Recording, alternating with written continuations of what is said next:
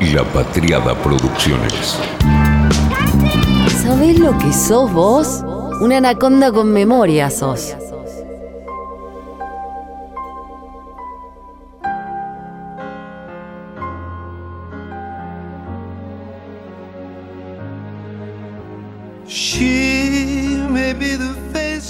Depende de la generación. A la mía, esta canción la lleva a un lugar llamado Notting Hill.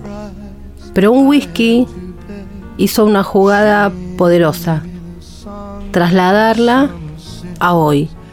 Y nada menos que en un momento de emociones a flor de piel, en el medio del mundial. Hasta ahora no es exagerado decir en este diciembre de 2022 que el anuncio de Navidad de J&B es el mejor anuncio de Navidad de este año. La marca de whisky J&B, uno le dice JB, pero es en realidad J&B, lanzó hace unos días un anuncio navideño que de inmediato se hizo viral, especialmente en Twitter. Se titula la película, el anuncio, She. Y la acción ilustra la realidad de lo que llaman la homosexualidad navideña. Una realidad que sufre gran parte de la comunidad LGTBIQ. Básicamente es personas que se sienten rechazadas por su propio entorno incluso. La pieza fue creada por la agencia El Ruso de Rocky. El Ruso de Rocky es una agencia de publicidad española, fue fundada en 2014 por Ángel Torres y Lucas Paulino y dos creativos de gran prestigio en el país, Paco Rodríguez y Amaro González. En el 2020 ya el Ruso de Rocky había sido reconocida con Scopen, el premio Scopen, como una de las agencias más atractivas en lo que va del panorama español. Son cuatro ex del campo Sachi y Sachi y se posicionaron en el panorama publicitario español como una agencia de publicidad que quiere ser una agencia de publicidad más allá de etiquetas y soportes. Tienen entre sus clientes el corte inglés y Bankia, o sea, grandes marcas. Esta pieza, She, fue dirigida por Gabe Ibáñez y se hizo viral de inmediato en las redes sociales. Es un mensaje súper emotivo y el trasfondo provocó que en apenas horas se generaran cientos de reacciones de los internautas. Es una pieza dedicada a las familias, pero básicamente a los jóvenes. Y hay un porqué. Millones de visualizaciones en lo que va desde que salió estos días. Tiene JB de España aviso, esta película, como su tweet fijado. Y dicen, en JB queremos que en Navidad todo el mundo pueda celebrar sin que nadie se quede afuera. No te pierdas la película de esta Navidad, G aquí y ponen el link. Hay ganas de celebrarnos es el hashtag. Por supuesto, la agencia El Ruso de Rocky hizo lo propio en sus cuentas de redes sociales.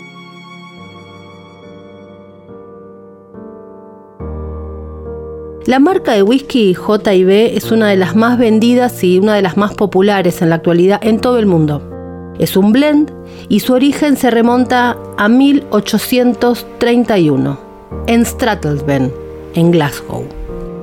Un romance, viajes entre continentes, encuentros fortuitos y una detención que casi pone fin a una aventura que apenas había comenzado. La historia de J.I.B. bien podría ser una novela llena de intriga y emoción. Dos ingredientes que, dice la propia empresa, nos han acompañado en nuestro camino y han construido una marca enriquecida con lo mejor de cada experiencia. Detrás de la conocida marca J.I.B. Rare se esconde una romántica historia.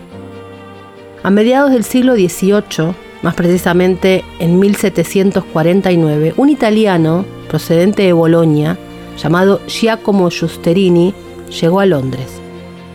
Viajó en busca de su amor, la cantante de ópera Margherita Bellino, que residía justamente en la capital inglesa.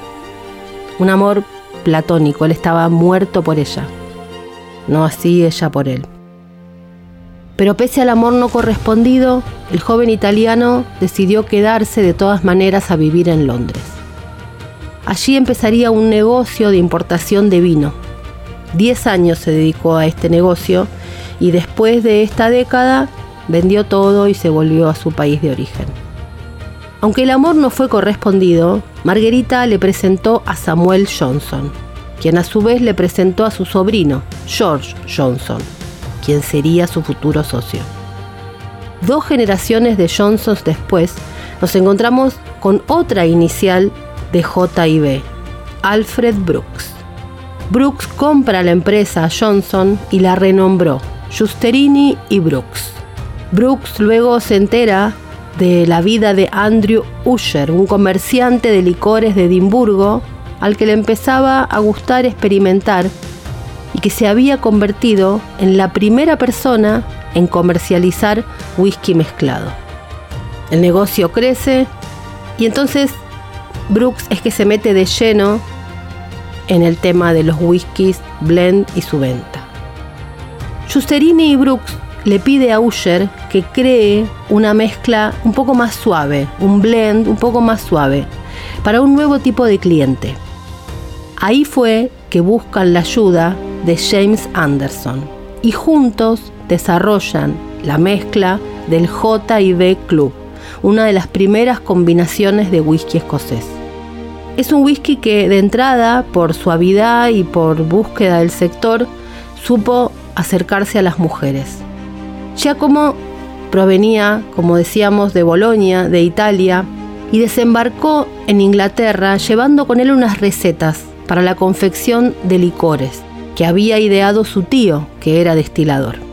Ahí es que se asocia él con George Johnson y esta historia que te contábamos recién, y crean primero Johnson y Justerini.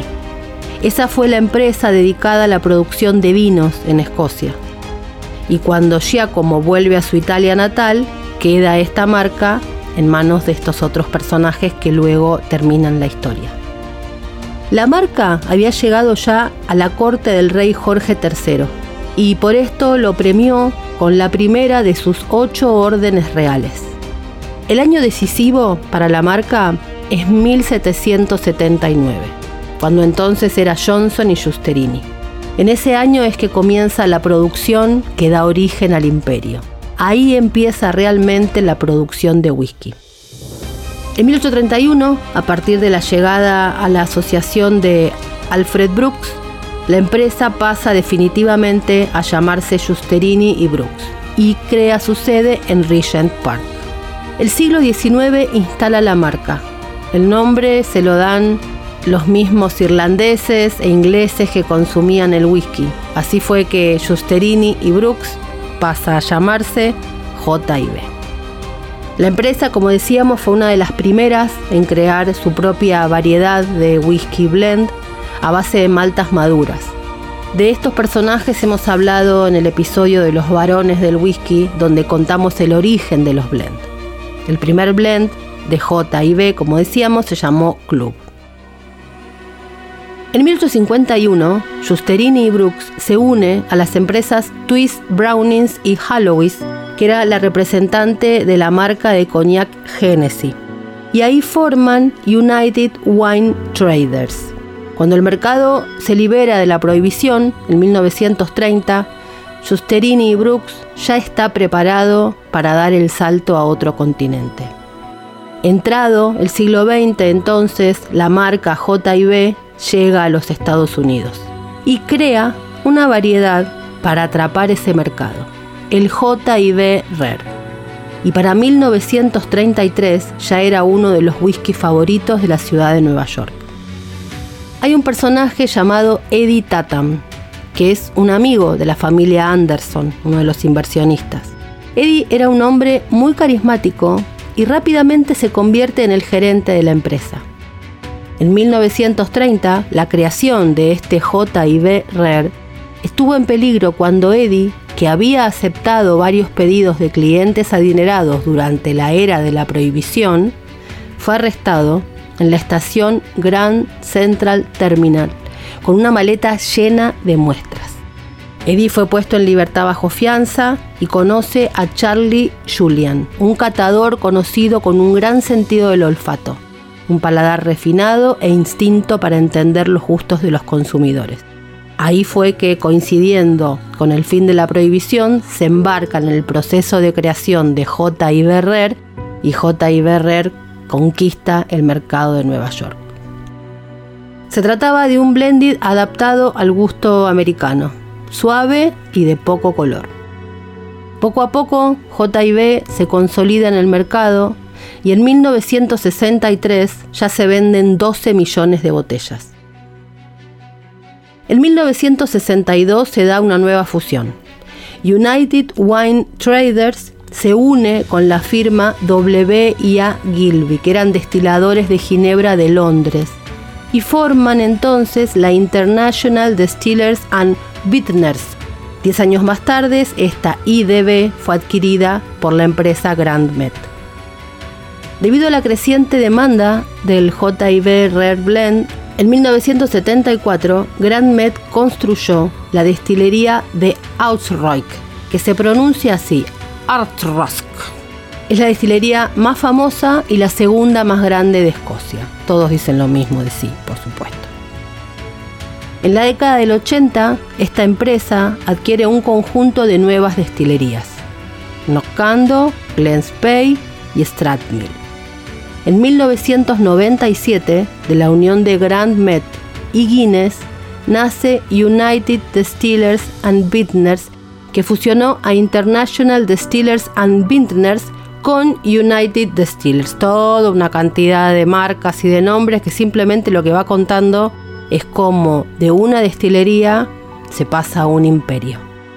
Además de J. Berrer, el portfolio de UDB, y acá empieza el imperio grande, está compuesto por Baileys, Johnny Walker, Smirnoff, José Cuervo y Malibu.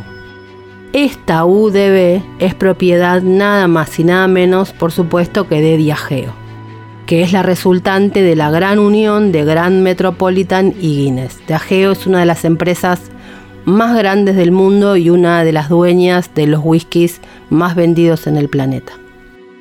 Tiene sede central en Londres y oficinas en 220 países. Y su facturación es de decenas de miles de millones al año. En cada nueva fusión, JB fue llegando a nuevos mercados internacionales de hecho, J.I.B. Rare es el segundo whisky más vendido en el planeta, después de Johnny Walker y delante de Valentine. Los principales mercados de este producto son, por supuesto, Estados Unidos, Gran Bretaña, Francia, España y Portugal, aunque llega a más de 200 países alrededor del planeta.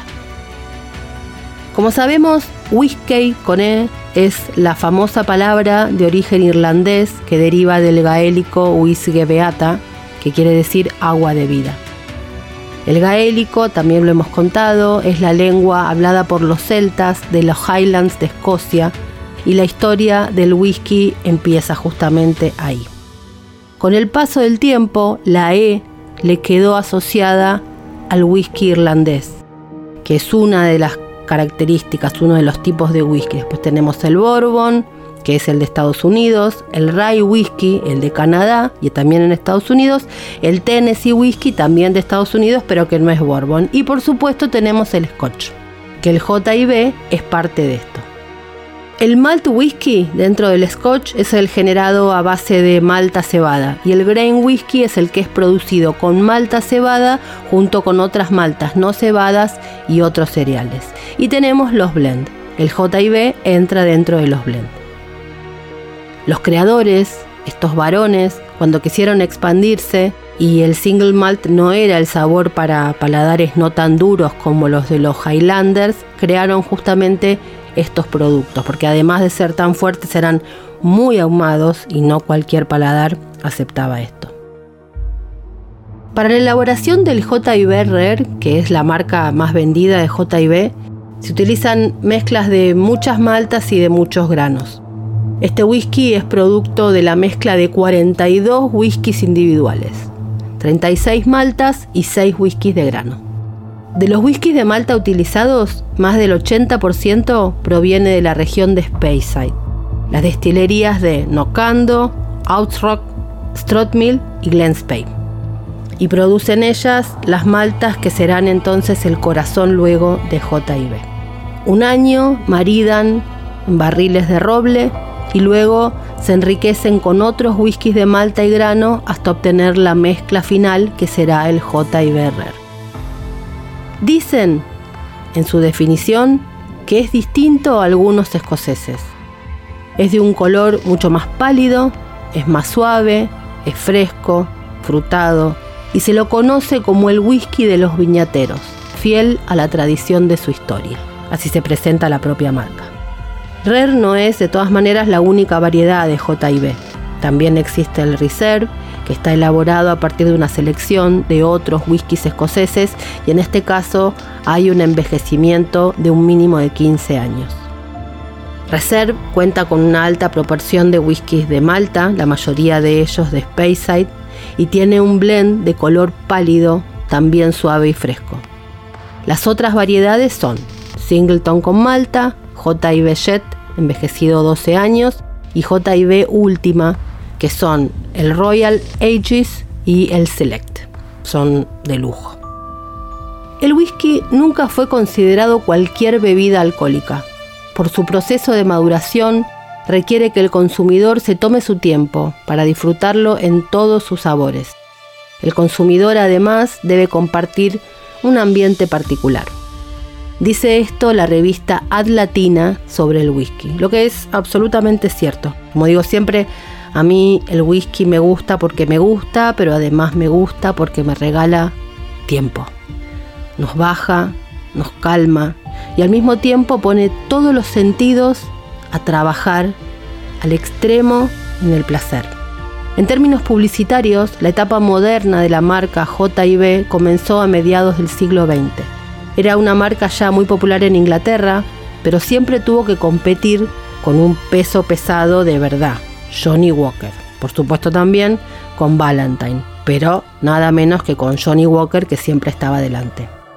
La imagen del whisky se asoció mayormente al consumo del hogar, no porque no fuera consumido en bares o pubs, sino porque siempre fue muy importante la relación de la intimidad entre el consumidor y su botella de whisky. J.I. Berrer, como dijimos, había sido marca de la familia real inglesa, es decir, tenía todo para seguir en esa lógica de marketing. En Inglaterra, en un principio, los pubs y los clubes deportivos o asociaciones diversas eran los lugares de encuentro exclusivo para hombres y ellos ahí es justamente que se encontraban a beber un buen whisky en compañía de un buen tabaco. También cualquier caballero que se preciara tenía por lo menos una botella de J. Berrer en su casa. Así fue que el whisky quedó asociado a los consumidores hombres que se juntan o simplemente lo beben solos para pasar el mal trago y atravesar su soledad. Las primeras publicidades de JIB eran avisos gráficos en los que se mostraban ilustraciones de personas adultas, capitanes, señores de la nobleza, hombres, junto a una bebida que explicaba en ese graph el porqué de la elección de esa bebida. Para finales de los años 50, en las gráficas, el eslogan de JIB era The others are not JIB Rare Scotch Whisky. Los otros no son JIB Rare Scotch Whisky. Pero la cosa empezó a cambiar. A partir de los años 60, el whisky pasó a ser consumido por los dos sexos. Los happening, las reuniones sociales, empezaron a ser el lugar de encuentro donde todos los whiskies, pero especialmente los blend y especialmente J. y Berrer, ingresó en el mundo de los cócteles. Década del 60, Estados Unidos, los happening, Warhol, empieza el whisky a formar parte del encuentro. Así fue que, entrada la década, J. y Berrer tuvo un gran impulso en el descubrimiento del whisky por parte de las nuevas generaciones de jóvenes. En ese sentido, la imagen de JIB en el cine tuvo mucho peso. JIB continuaba siendo el compañero ideal, pero ya no solo de los varones, sino también de las mujeres que se empezaban a acercar al mundo del scotch.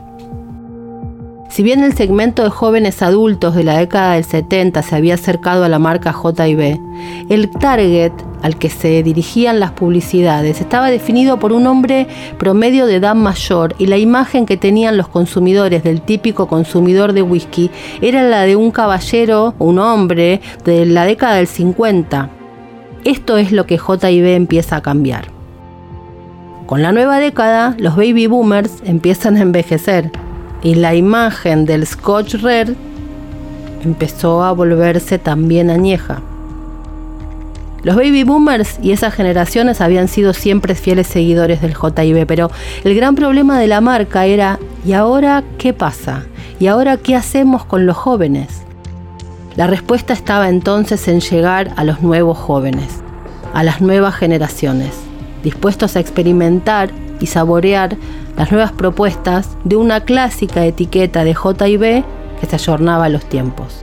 Por supuesto, JB cae y elige hacer este camino de la mano de las grandes agencias de publicidad. Walter Thompson es un ejemplo de eso. También habían tenido anteriormente a Lowe y a Sachi y Sachi, es decir, siempre trabajaron con grandes agencias.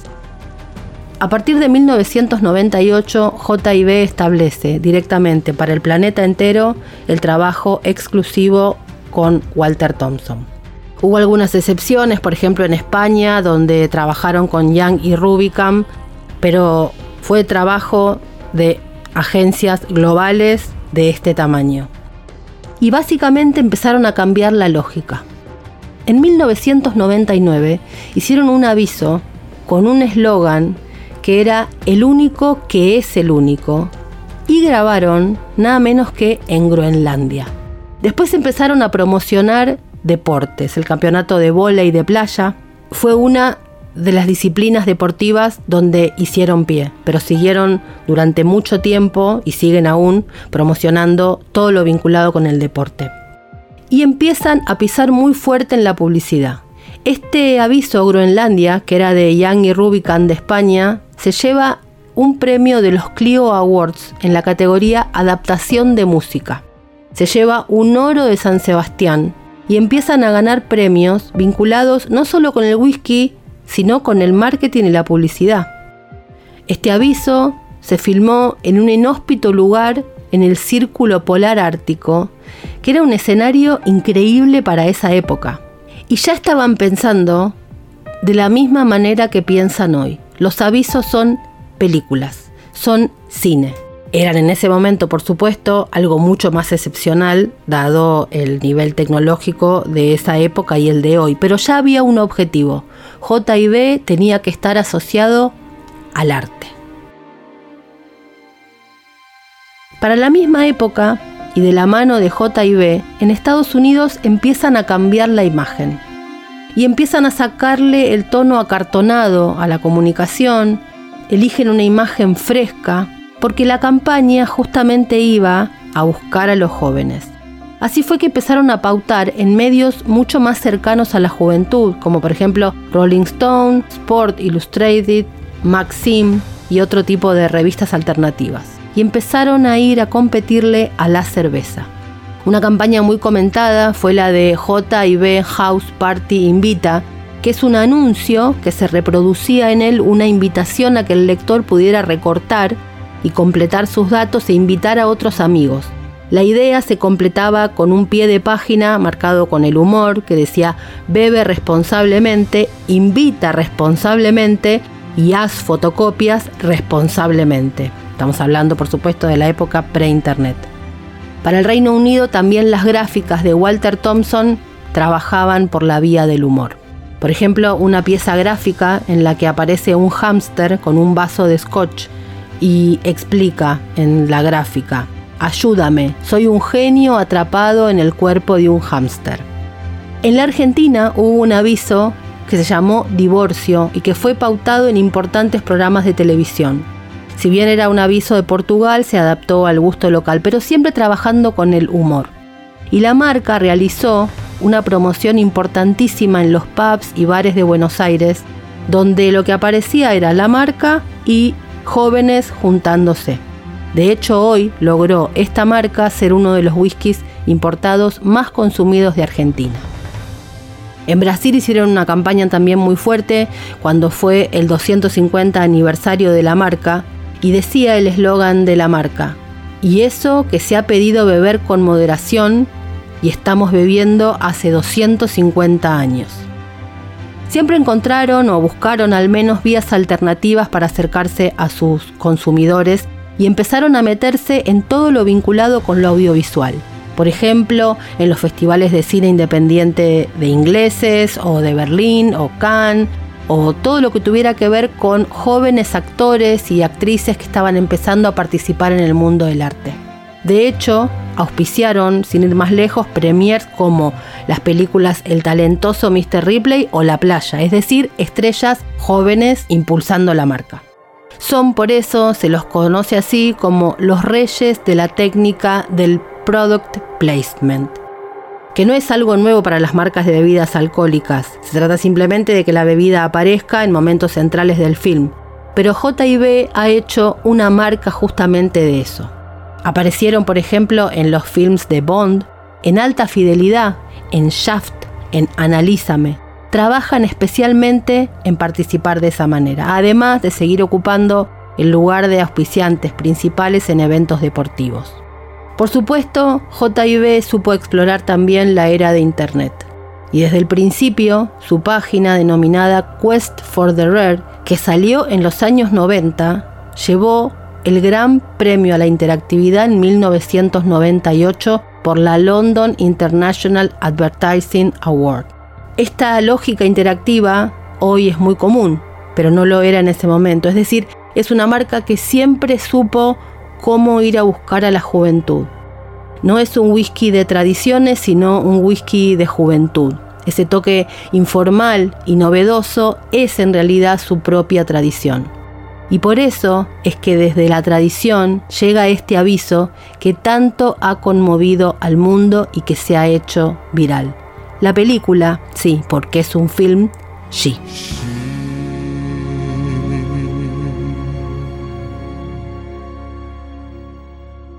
Fue una realización de La Patriada Producciones.